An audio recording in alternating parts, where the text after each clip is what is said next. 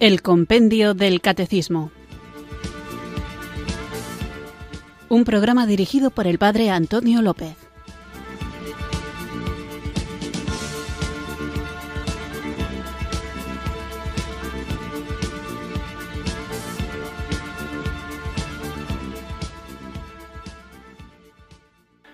Muy buenas tardes, queridos oyentes de Radio María. Recibido un cariñoso saludo desde Irurzun, en Navarra, quienes sintonizáis una tarde más esta Radio de la Virgen, esta emisora que cambia vidas, Radio María, para escuchar el programa El Compendio del Catecismo, nuestro espacio diario de formación en el que tratamos de profundizar en nuestra fe, una fe que queremos conocer para vivir y la queremos vivir obedeciéndola y una de las cosas que nos pide el propio Señor Jesucristo es que hagamos discípulos, es decir, que compartamos esta buena nueva, este Evangelio de salvación y muchas veces nos va a tocar defender la fe. Tenemos, como dice el apóstol Pedro en su primera carta en el capítulo 3, versículo 15, tenemos que saber dar razón de nuestra esperanza a todo aquel que nos la pida.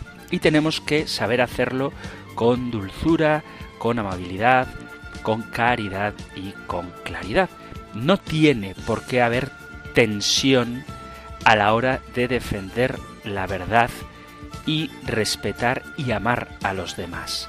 Esto es una tarea que tenemos que trabajar y es algo que tenemos que pedir al Espíritu Santo. No hay que decidirse entre defender la verdad y respetar al que piensa distinto que nosotros. No son cosas contrapuestas. La convicción de la verdad nunca debe causar que actuemos de manera irrespetuosa o con notas de resentimiento hacia el prójimo.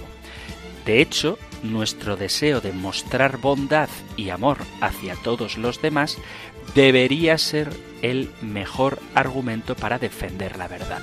Pero ni por defender la verdad tenemos que renunciar a la dulzura, a la amabilidad y a la bondad, ni desde luego por una misericordia malentendida, por una bondad perniciosa y por una dulzura estéril, tendremos que renunciar a hablar de la verdad. Por eso, si queremos tener éxito en nuestros diálogos con personas que no comparten nuestra fe, tenemos que aprender a hablar con ellos individualmente. Es muy importante que nos demos cuenta de cuál es el contexto en el que estamos. Esto os lo digo sobre todo de cara a las redes sociales, porque es muy difícil que en un WhatsApp o en un tweet de apenas 140 caracteres la gente interprete bien lo que tú estás diciendo cuando no tiene ganas de hacerlo. Es decir, donde no hay tono y donde los argumentos tienen que darse así de manera muy rápida, pues resulta muy difícil que alcancen su objetivo. Y también si estás en un diálogo y resulta que estáis seis personas que no creen en Jesucristo, ni en su iglesia, ni en nada, y estás tú queriendo defenderla, pues es muy probable que aunque los argumentos de tus oponentes no sean demasiado buenos, unos a otros se jaleen y dejen de escucharte o minusvaloren tus argumentos, cosa que si eres capaz de tener un diálogo personal con una o dos personas, pues esto es mucho más fácil. Por otro lado, además de tratar de tener conversaciones de manera individual, es importante que tratemos de comprender la postura de la otra persona. Solamente cuando lo respetamos y entendemos su punto de vista, podremos comunicarnos eficazmente con ellos. Por eso es importante escuchar y escuchar de verdad, saber qué es lo que están diciendo. Dos cosas más. Una, si nos toca defender la fe, tenemos que entender que el entendimiento con la otra persona es un proceso, proceso que en ocasiones puede llevar mucho tiempo y no podemos pretender que nos ocurra que solo la gracia de Dios lo puede hacer y no lo suele hacer, que una persona atea o una persona que tiene prejuicios contra la Iglesia, de repente, en un único diálogo, antes de que termine la conversación contigo, todo su concepto del mundo y su imagen de la Iglesia y su visión de Dios haya cambiado. Hay un proceso. Por eso tenemos que tener paciencia y acompañar. Y por último, aunque se podrían decir muchas otras cosas, tenemos que ver al prójimo, a aquel con quien dialogamos, como alguien bueno y razonable, aunque tenga opiniones distintas de las nuestras. No podemos tachar, condenar al otro diciéndole que es alguien malvado o que es estúpido o que está loco. No, tenemos que entender que es una persona buena y razonable y precisamente porque creemos que es buena, está abierta a la verdad y es razonable, tiene capacidad de entendimiento, podemos dialogar con ella esperando que ese diálogo dé fruto. Y todo esto acompañado siempre de la oración y de la acción del Espíritu Santo, que es quien obra la transformación interior que nuestro interlocutor necesita y que, queridos amigos, también nosotros necesitamos. Por eso, ahora, en actitud orante, le invocamos juntos.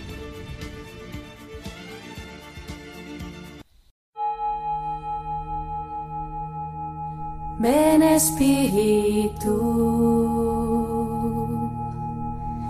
ven Espíritu.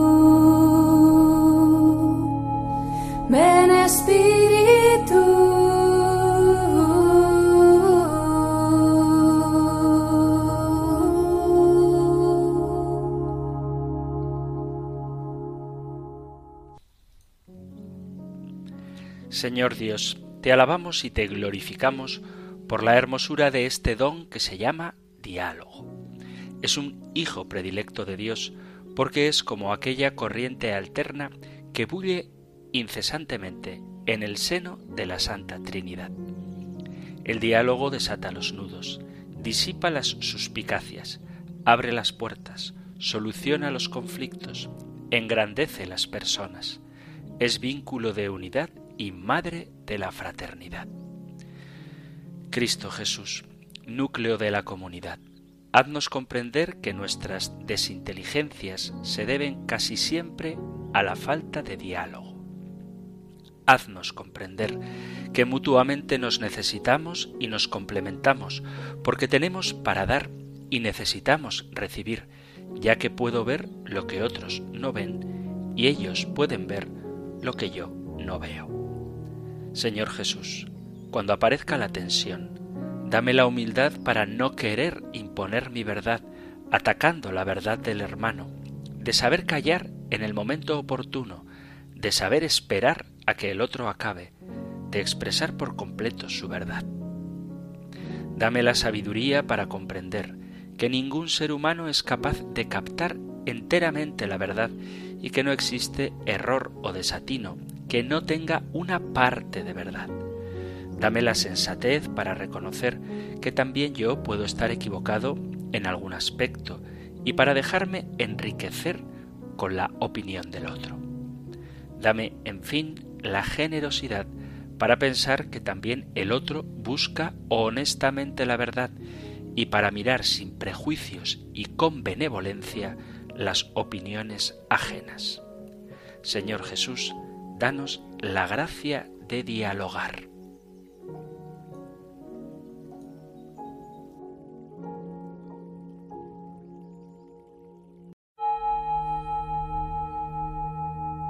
Ven Espíritu, ven Espíritu.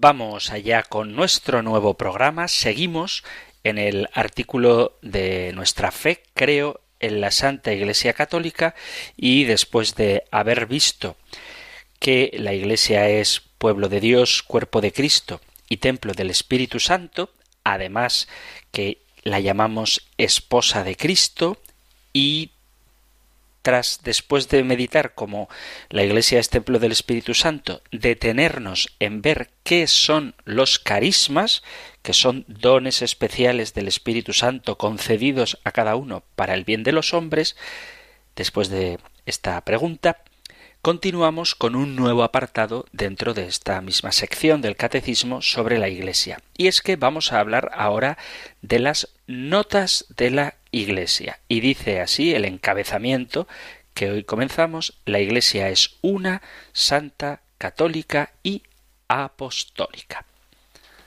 Estas notas son características o fundamentos que son propios de la Iglesia y que la distinguen del resto de las religiones y le dan su sentido y su finalidad. Y como dice el compendio del Catecismo, en el encabezamiento de esta nueva sección, la Iglesia es una, santa, católica y apostólica. Vamos a ir viendo cada una de ellas y qué significado y qué consecuencias tiene.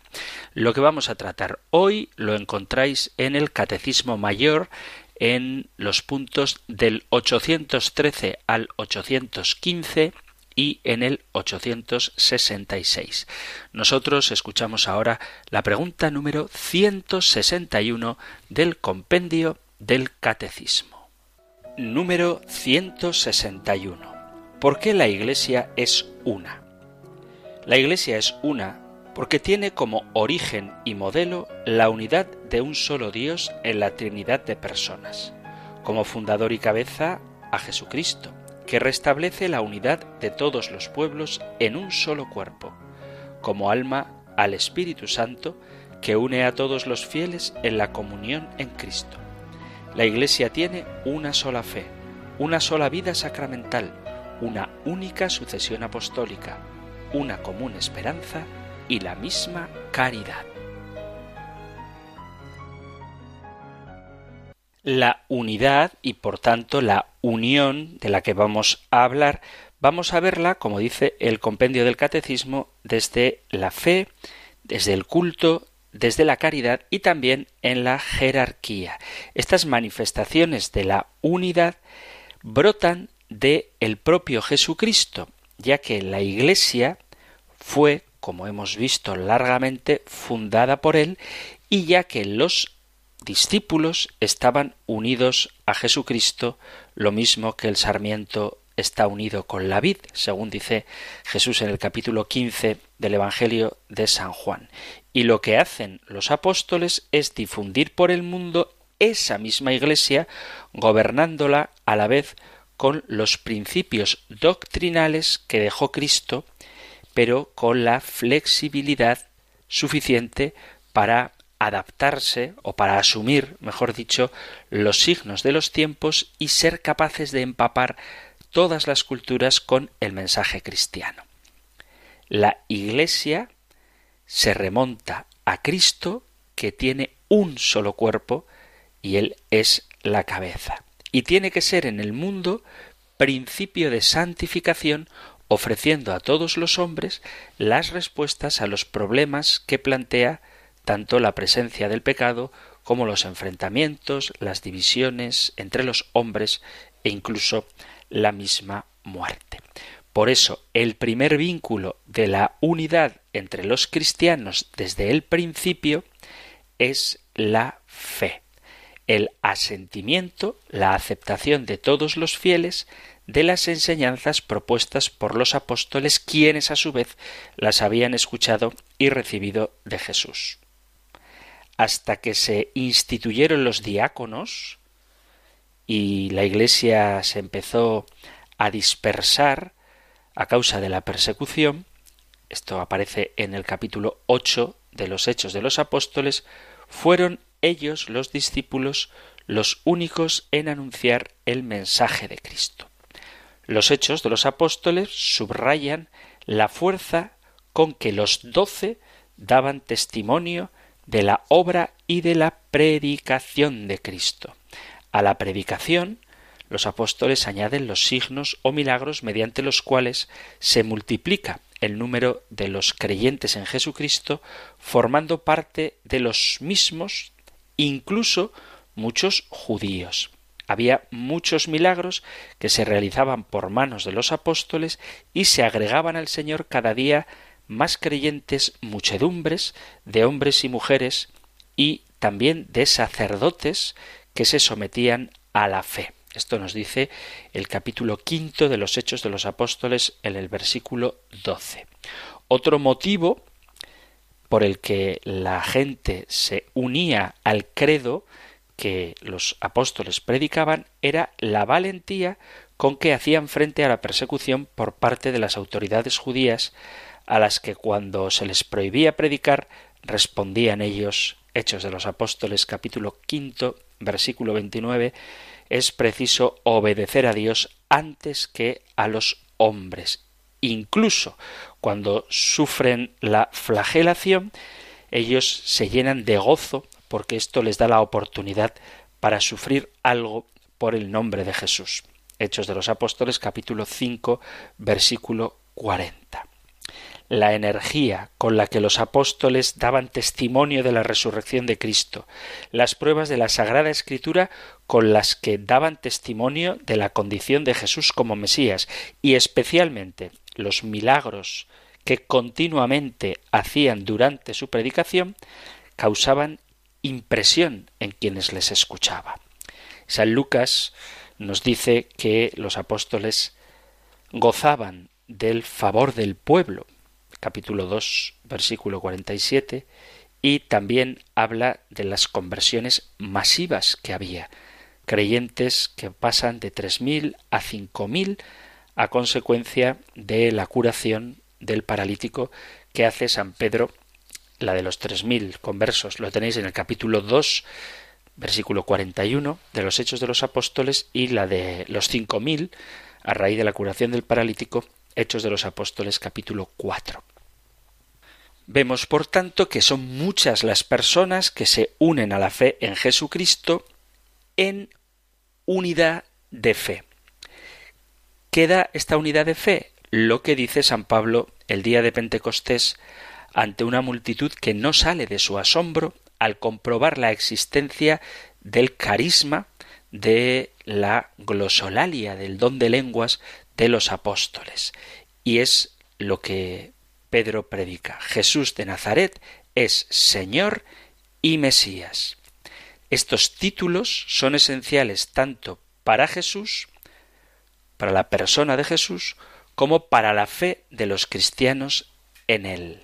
Se proclama su divinidad, Él es Señor, y tan Señor se le proclama que no hay otro nombre bajo el cielo en el que los hombres puedan ser salvados, Hechos de los Apóstoles 4.12, y Mesías, que sintetiza toda la historia de la salvación prefigurada y anunciada a lo largo del Antiguo Testamento.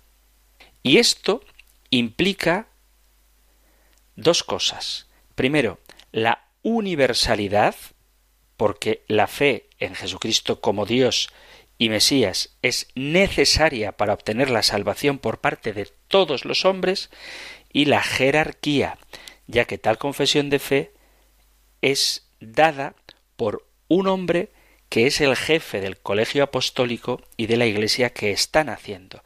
Pues la verdad es que Pedro aparece en esta ocasión con toda la autoridad y las cualidades propias de un auténtico jefe y caudillo.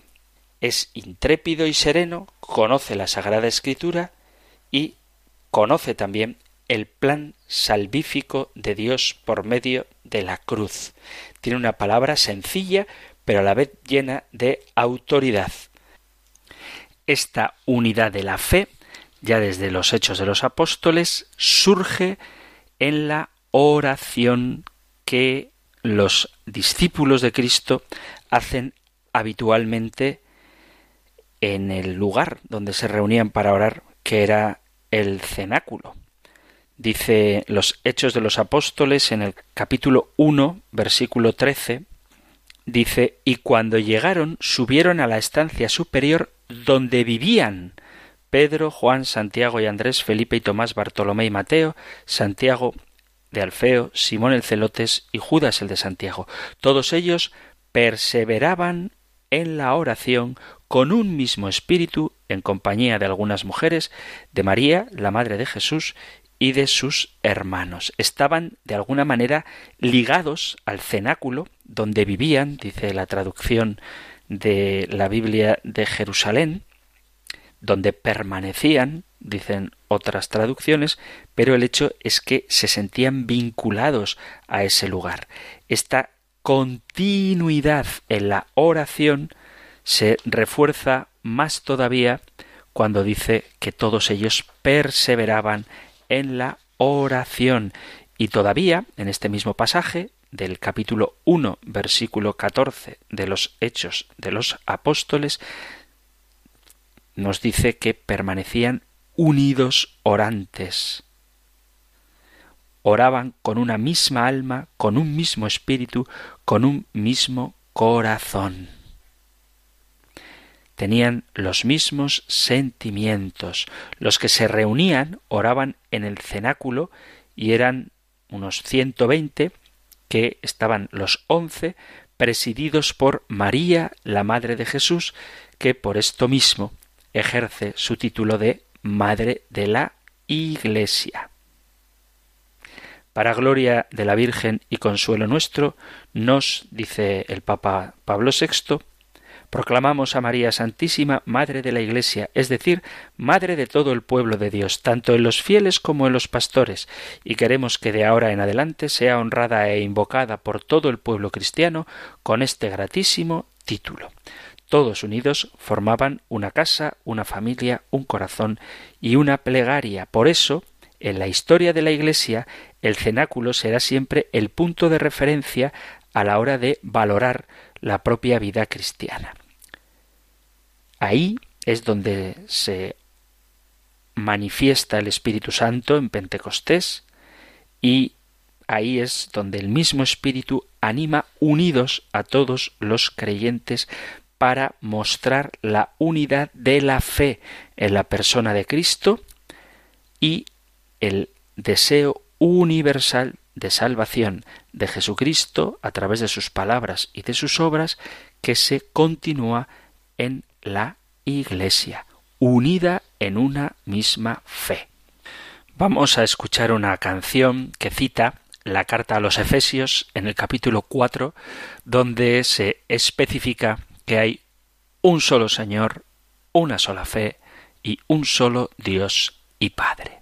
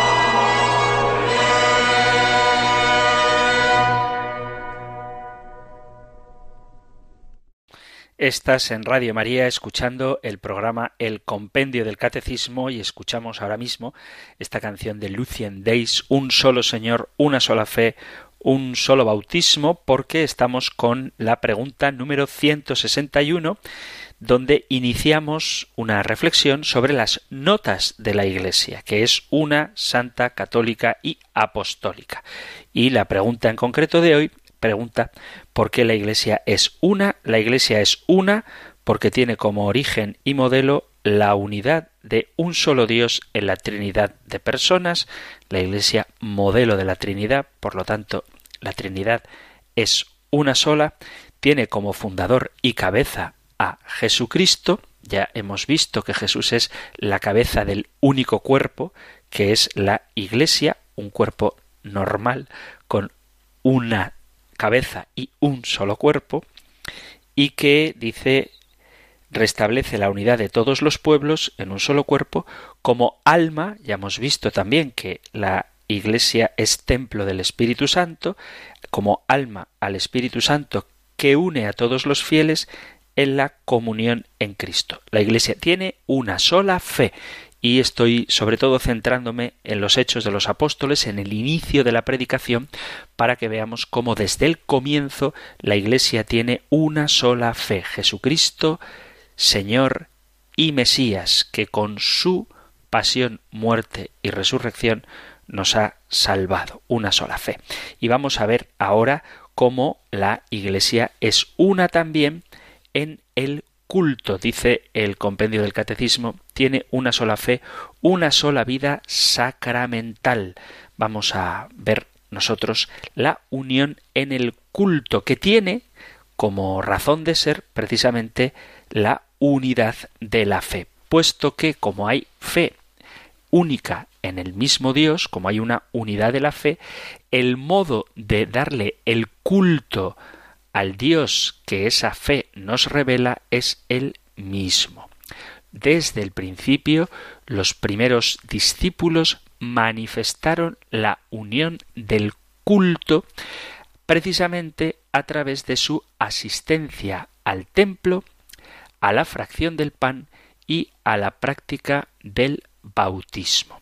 En el libro de los Hechos de los Apóstoles vemos claro cómo los primeros discípulos iban al templo de Jerusalén para orar, porque para ellos, como judíos piadosos que eran, el templo es el lugar santo por excelencia. Los primeros en dar ejemplo de esta práctica son el apóstol Pedro y el apóstol Juan, que subían habitualmente al templo a la hora de la oración, la hora de nona, tal y como nos dicen los Hechos de los Apóstoles en el capítulo 3. Se trata de la oración oficial que se hacía entre las 3 y las 6 de la tarde, es la oración de ofrenda o el sacrificio de la tarde, que con el ofrecido por la mañana formaban el holocausto perpetuo en reparación por los pecados de todo el pueblo, según lo que está escrito en el libro del Éxodo capítulo 29. Es muy probable que también asistiesen los apóstoles y por ello los fieles a esta oración a la mañana realizada a la hora de tercia y que parece que en el capítulo 2 de los Hechos de los Apóstoles cuando San Pedro habla a los beneficiados con el carisma de la glosolalia, cuando le dicen que están borrachos, se refiere a esta oración. Se trata de ocasiones en la que los judíos piadosos hacen oración y en la que vemos también a los apóstoles orando. A esta oración, que era propia de los judíos, se añade también la oración propiamente cristiana, la fracción del pan. Y este tipo de oración tiene un valor importantísimo a la hora de comunicarse los cristianos con Dios porque no sólo se produce en un ambiente de oración tras la venida del Espíritu Santo el día de Pentecostés, sino que en otras ocasiones los discípulos oran también con fervor e intensidad y el Espíritu Santo vuelve a dejarse sentir en una forma que recuerda a Pentecostés, como le sucedió a la vuelta de Pedro y Juan después de dar testimonio de Cristo resucitado ante el Sanedrim. Dice los Hechos de los Apóstoles en el capítulo 4, versículo 23, los apóstoles se fueron a los suyos y después de haber orado tembló el lugar en que estaban reunidos y todos fueron llenos de Espíritu Santo. Pero la práctica orante, la práctica de culto más importante para los apóstoles, el acto central de la fe y de la piedad cristiana está en lo que se llama la fracción del pan. Está fuera de toda duda que en la época en que escribía el autor de los Hechos de los Apóstoles, la fracción del pan era ya, desde hacía bastante tiempo, una expresión consagrada para designar la cena cristiana en memoria de la alianza nueva instituida por Jesús. Tenemos este acontecimiento en el capítulo 26, el 14 y el 22 de los evangelistas Mateo, Marcos y Lucas y en la primera carta a los Corintios capítulo 11. Por lo tanto, la fracción del pan es algo fundante de el culto cristiano. Tal rito aparece mencionado ya desde el inicio de los hechos de los apóstoles. En el capítulo 2, versículo 42 dice, los hermanos eran asiduos en la fracción del pan. Diariamente partían el pan en las casas y tomaban su alimento con alegría y sencillez de corazón. Tendremos ocasión de hablar explícitamente, largamente y profundamente de la Eucaristía pero ahora simplemente destacar cómo desde el principio los creyentes se unían en este culto nuevo, distinto del que hacían en el templo, que era la fracción del pan y que se realizaba en memoria del Señor. Y esto para expresar cómo desde el principio entre los cristianos había unidad de culto. Unidad de culto que seguimos hoy viviendo. En las iglesias no cristianas, sobre todo en los grupos evangélicos, cada pastor decide qué texto de la Sagrada Escritura lee cada día y a cuál dedica su catequesis o su enseñanza o su reflexión o su sermón.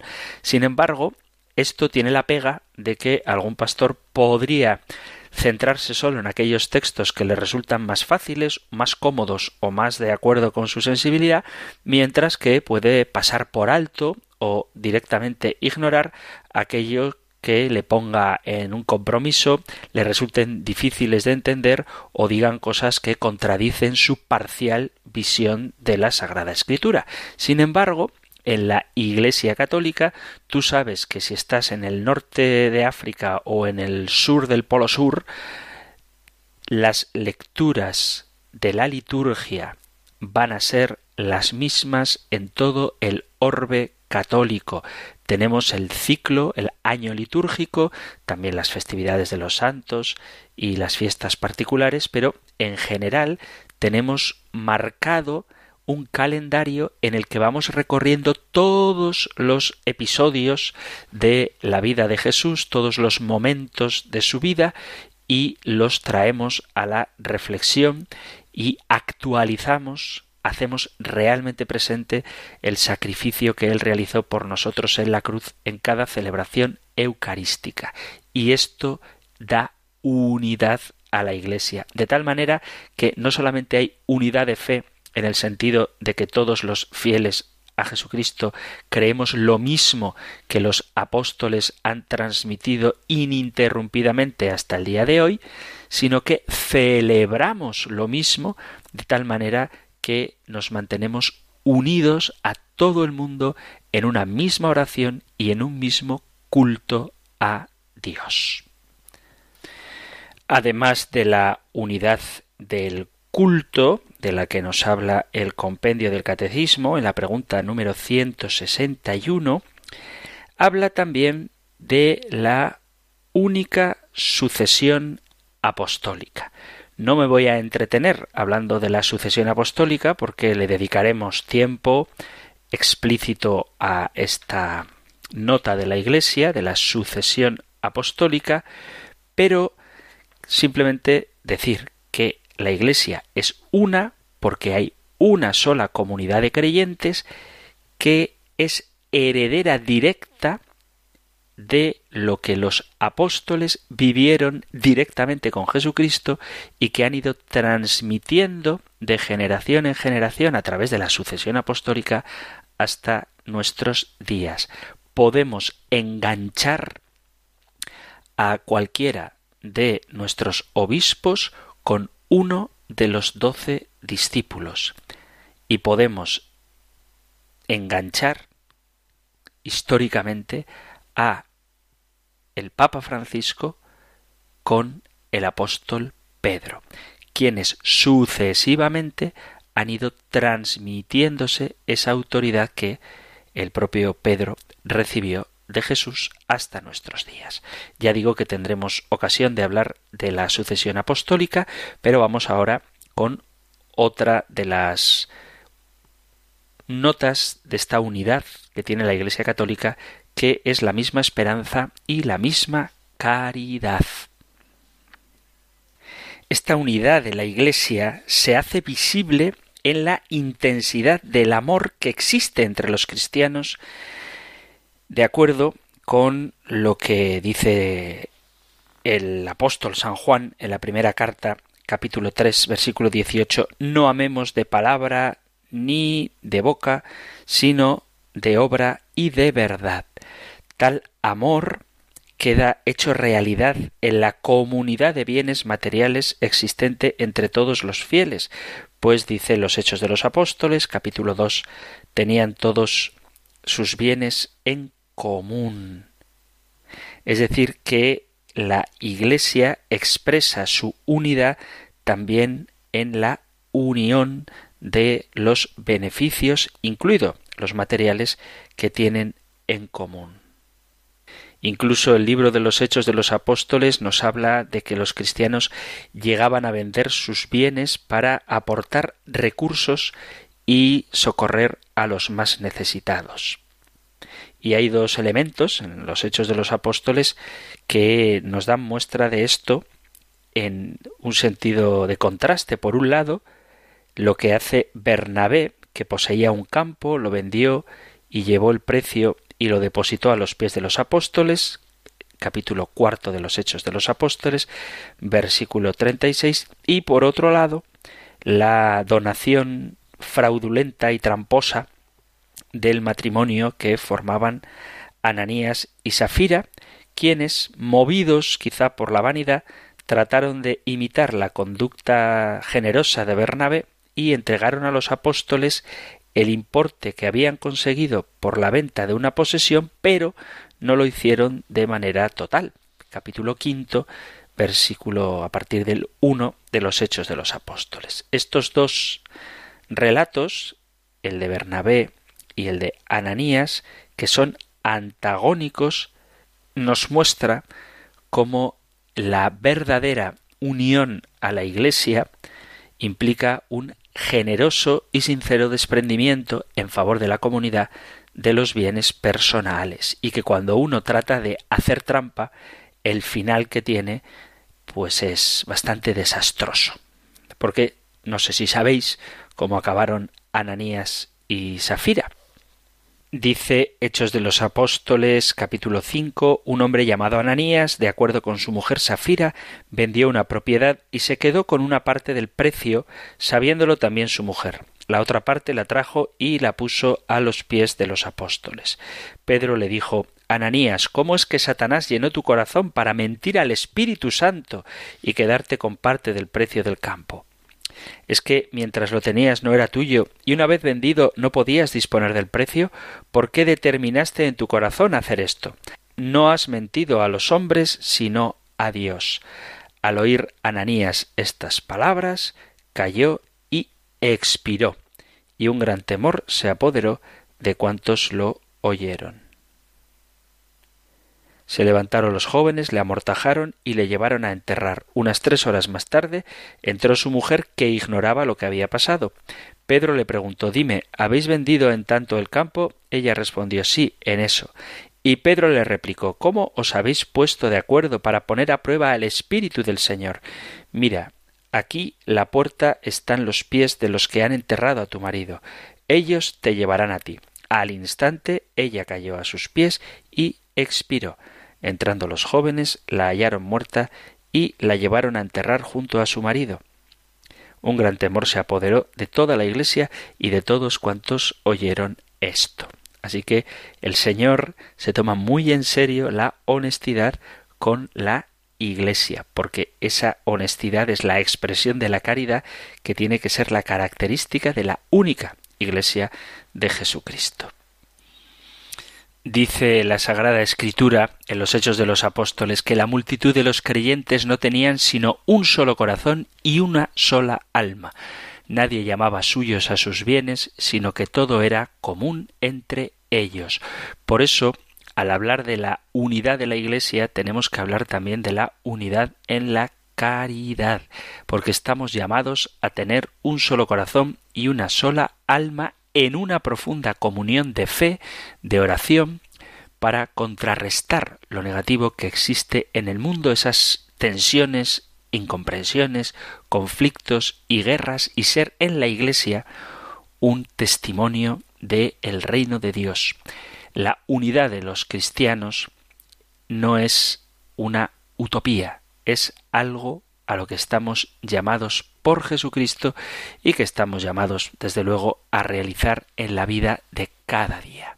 La comunidad que surge en Pentecostés estaba formada por fieles de origen, lenguaje y condición social diversos, pero todos quedaron llenos del Espíritu Santo. Es ese Espíritu Santo que suscita la fe, el único Espíritu Santo que suscita la única misma fe, es el Espíritu Santo el que suscita el culto, porque es por la acción del Espíritu Santo que las especies eucarísticas se convierten en el cuerpo y sangre de Cristo, es el Espíritu Santo el que inspira la sucesión apostólica, es la efusión del Espíritu, la imposición de manos, la que nos enlaza a los sacerdotes con los obispos, a los obispos con los apóstoles y de manera especial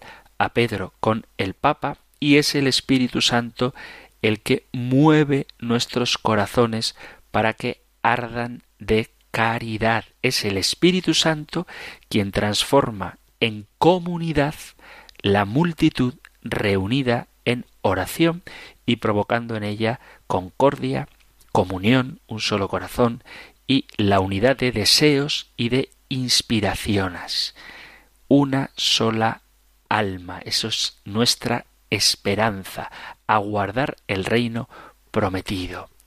Pero tenemos que hacernos la pregunta si afirmamos que la Iglesia es una, ¿por qué existen tantas iglesias? Si, como hemos afirmado en este programa, Jesucristo fundó una iglesia, ¿por qué hay tantas iglesias cristianas?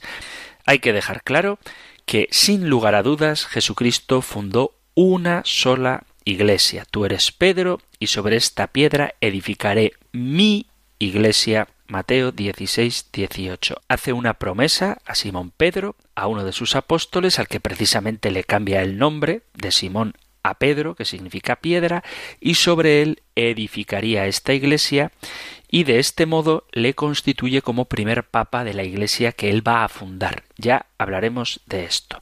Entonces, si Jesús tiene una sola iglesia y sobre la figura de Pedro funda una sola iglesia, ¿Cómo es posible que existan a día de hoy, y lo que voy a decir no es una exageración, más de 50.000 iglesias distintas? ¿Qué ha pasado? Bueno, para poder comprender esta división tan grande, tenemos que remontarnos a la historia. No voy a hacer ahora un desarrollo demasiado minucioso, pero Jesucristo, como he dicho, fundó una iglesia que hoy la conocemos como la Iglesia Católica, que guarda una línea histórica exacta con Pedro y tiene como fundador a Jesucristo. Esto es la sucesión apostólica. Las demás iglesias, por distintas razones, se han separado de la Iglesia fundada por Cristo o, lo que es más común, se ha separado de las iglesias que ya se habían separado. Entre las iglesias cristianas existen algunas que podemos llamar iglesias históricas. ¿Por qué las llamamos iglesias históricas? Porque son una separación directa de la Iglesia católica, mientras que las demás no son consideradas históricas porque son separaciones de las separaciones. Algunas de las iglesias históricas más relevantes son, sin lugar a duda, las iglesias de Oriente en el año 1054 hubo una escisión entre Oriente y Occidente y de ahí surgió la Iglesia ortodoxa. Esto es en el año 1054, o sea, siglo XI. Luego, hacia el siglo XVI, surgen las iglesias protestantes que se separan de la Iglesia católica. En Alemania, Lutero y con él los luteranos. En Inglaterra, con Enrique VIII, los anglicanos en Suiza los calvinistas con Calvino y en Francia los presbiterianos y luego tenemos otras iglesias que no son históricas porque se han separado de iglesias que ya previamente se habían separado de la Iglesia Católica. Por ejemplo, los metodistas, que son una escisión de el calvinismo, o los bautistas, que fueron fundados en el siglo XVI o los pentecostales que fueron fundados en el siglo XIX. Y aparte de estas iglesias o de estas comunidades, mejor dicho, de estas comunidades protestantes históricas, tenemos una multitud, ya digo, casi 50.000 distintas, de comunidades que se llaman cristianas de nueva fundación, la mayoría de ellas de origen norteamericano y del siglo XX, finales del XIX o principios del siglo XX. Esto nos muestra que durante mil años no existió más que una sola iglesia, hasta el año 1054, luego dos iglesias hasta el siglo XVI y luego hoy son más de 50.000. Este, indudablemente, no era el proyecto de Jesús. Tenemos que comprender que el Señor quiere una sola iglesia, un solo rebaño bajo la guía de un solo pastor. Así lo dice Jesús en el capítulo 10, versículo 16 del Evangelio de San Juan.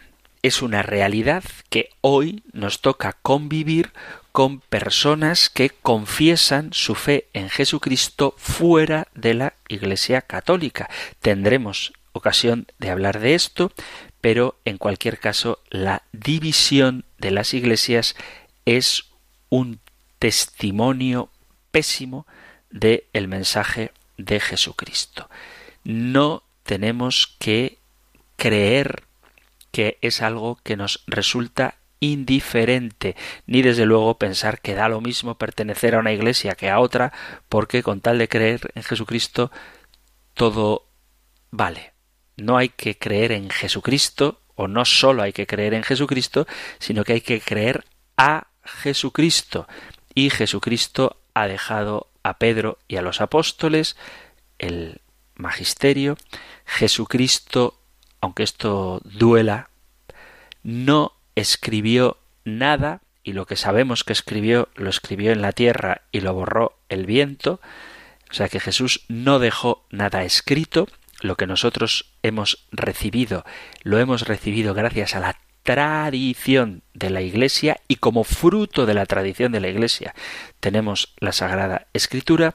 Jesucristo instituyó los sacramentos y de manera particular la Eucaristía, Jesucristo dio un papel fundamental en la historia de la salvación a su madre, que luego nos dio como Madre nuestra a la Virgen Santísima, y estas realidades, la figura de la autoridad de Pedro, no la tienen los protestantes, la realidad de la tradición no la tienen los protestantes, la necesidad de los sacramentos no la tienen los protestantes, la necesidad vital de comer el cuerpo de Cristo, la Eucaristía, no la tienen los protestantes y la intercesión, la protección, la maternidad de María no la aceptan los protestantes. Y por lo tanto es muy importante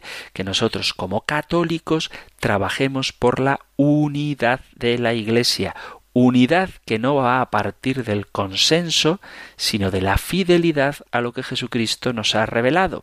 Y para poder comunicar esa verdad revelada también con los hermanos separados, necesitamos estar formados. Y para eso sirve, entre otros, este programa del compendio del catecismo. Así que podéis estar seguros, queridos amigos, queridos oyentes, que a propósito de las notas de la Iglesia tendremos ocasión de hablar de qué distinciones podemos hacer y por qué entre la Iglesia católica y las demás iglesias y cómo no podemos valorar del mismo modo a todas ellas, aunque sean diferentes a la nuestra, puesto que unas son históricas y otras pues no lo son. Unas tienen más fundamento teológico y otras podríamos decir que se basan prácticamente en la inspiración personal del pastor que la fundó. Son muy distintas, son muy diversas y no voy a valorar, no voy a juzgar, no tengo autoridad ni ganas tampoco la intención de quienes profesan su fe en ellas.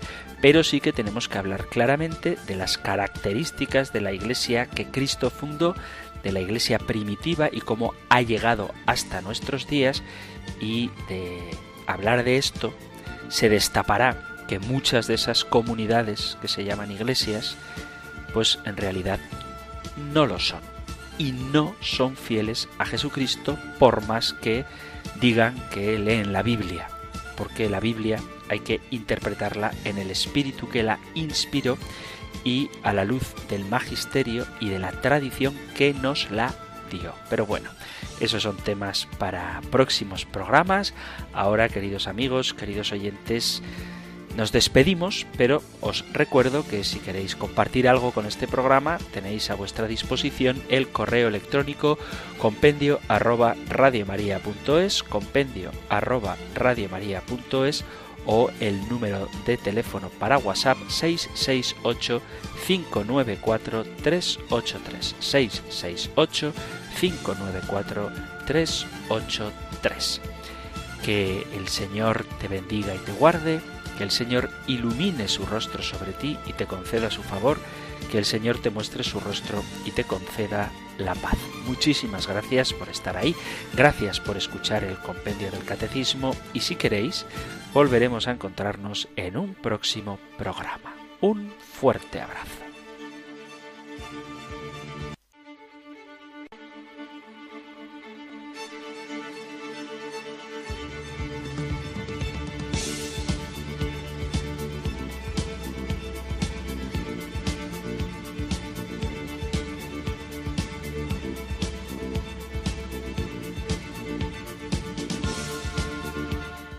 El Compendio del Catecismo. Un programa dirigido por el Padre Antonio López.